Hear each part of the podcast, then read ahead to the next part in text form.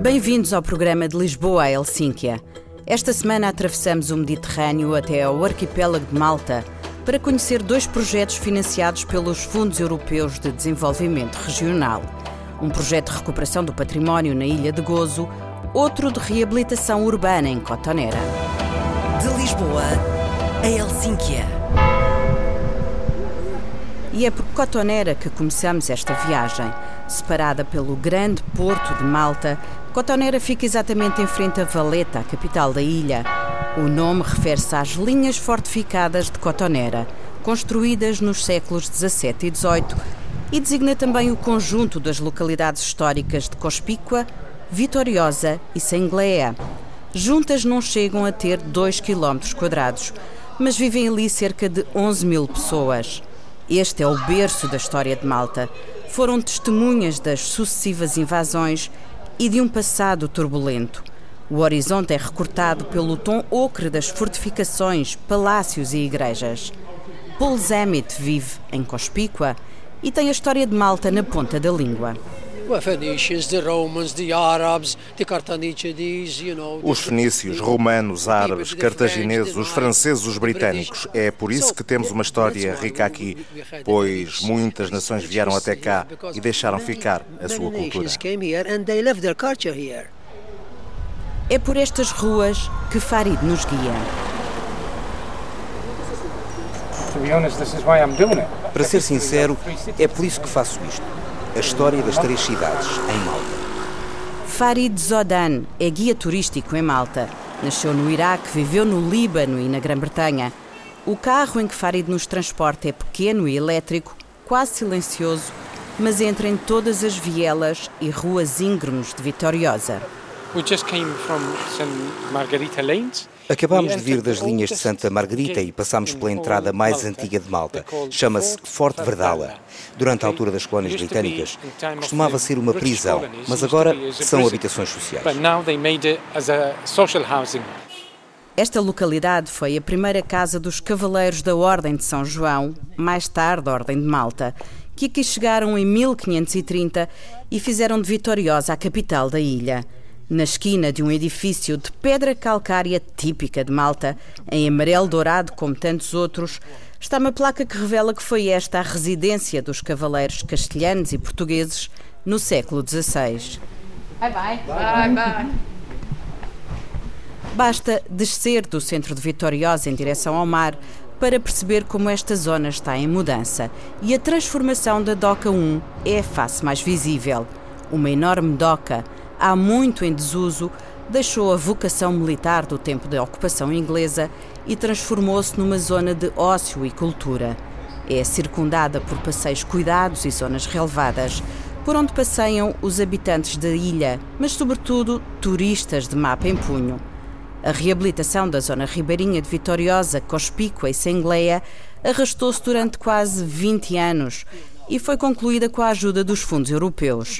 O governo de Malta candidatou um dossiê ambicioso. Propôs a requalificação da DOCA, mas também a recuperação de vários edifícios e a melhoria da acessibilidade. O total foi orçado em mais de 9 milhões de euros, quase 8 milhões foram dos fundos regionais, mas o projeto teve atrasos na execução e as contas finais chegaram aos 11 milhões. Cotonera foi praticamente abandonada por todos os governos ao longo de muitos anos. Houve muito pouco investimento. Glenn Bedingfield é membro do Parlamento maltês e amigo do atual primeiro-ministro.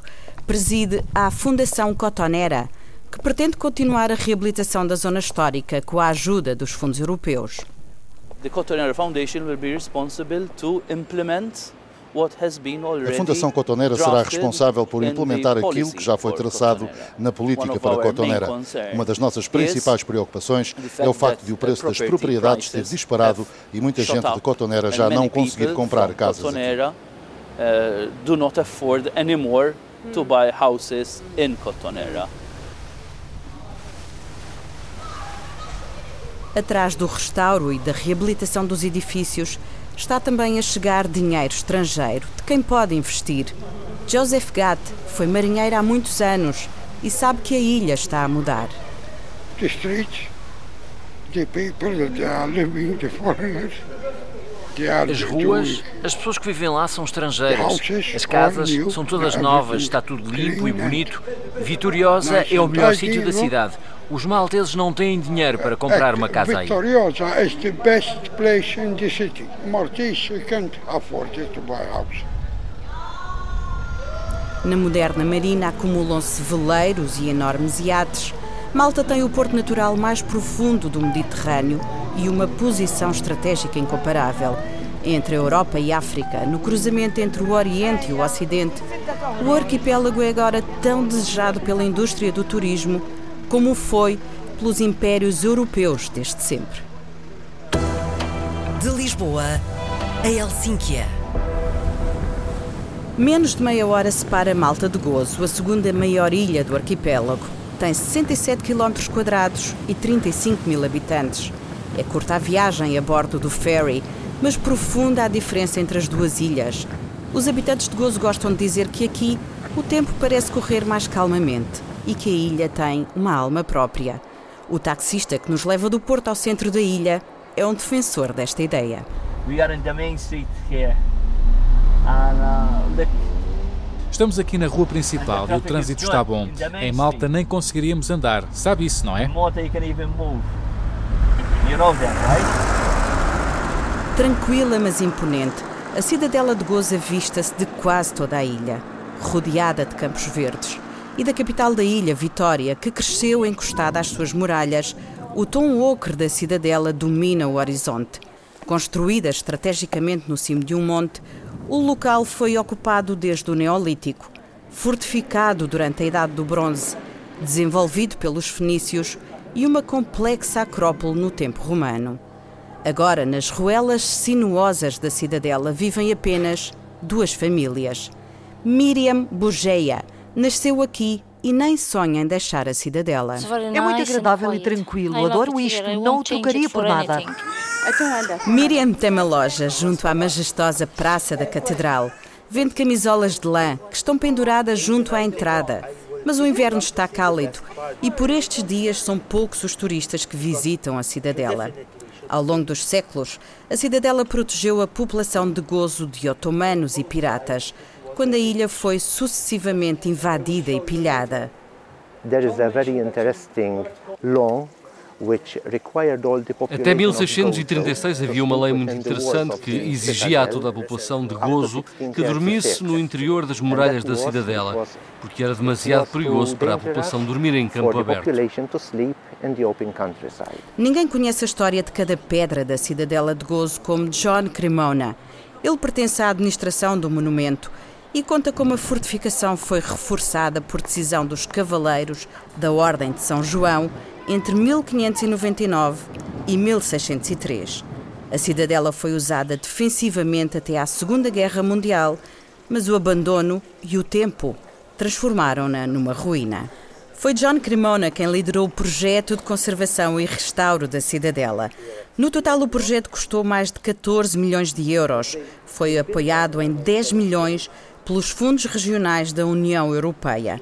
John Cremona gesticula enquanto descreve cada fase do processo e cada descoberta arqueológica. It was a nightmare experience to go through such a project. We had to work in a space which is foi um verdadeiro uh, pesadelo esse projeto. Tivemos de trabalhar num espaço muito restrito. Os fundos europeus têm prazos específicos e os problemas iam surgindo a cada dia, a cada hora, por causa das descobertas arqueológicas. Uh, Sabíamos que íamos ter uh, descobertas, mas nunca imaginámos tanta complexidade. archaeological finds, we never imagined such complexity. Os novos achados fazem parte do espólio do Museu Arqueológico de Gozo, que se pode visitar dentro das muralhas da cidadela. No centro há ainda ruínas e casas por recuperar, mas o projeto permitiu reconstruir as fachadas dos edifícios públicos, reabilitar a Praça da Catedral, criar novos acessos e um centro de visitantes. e recuperar a muralha, baluartes e a entrada original da fortificação. Atrair mais turismo à ilha foi um dos objetivos do restauro. Os números mostram que foi alcançado. Mais de um milhão de turistas já visitaram a fortificação, sem contar com os habitantes de Malta. A cidadela viu passar mais de cinco séculos e está como nova. Reportagens de Adília Godinho, produção de Carla Pinto, pós-produção áudio de Miguel van der Kellen. De Lisboa a Helsínquia é a viagem que fazemos todas as semanas pelos países da União Europeia. Siga-nos nas redes sociais em RTP Europa e ouça-nos aqui na rádio. Até para a semana.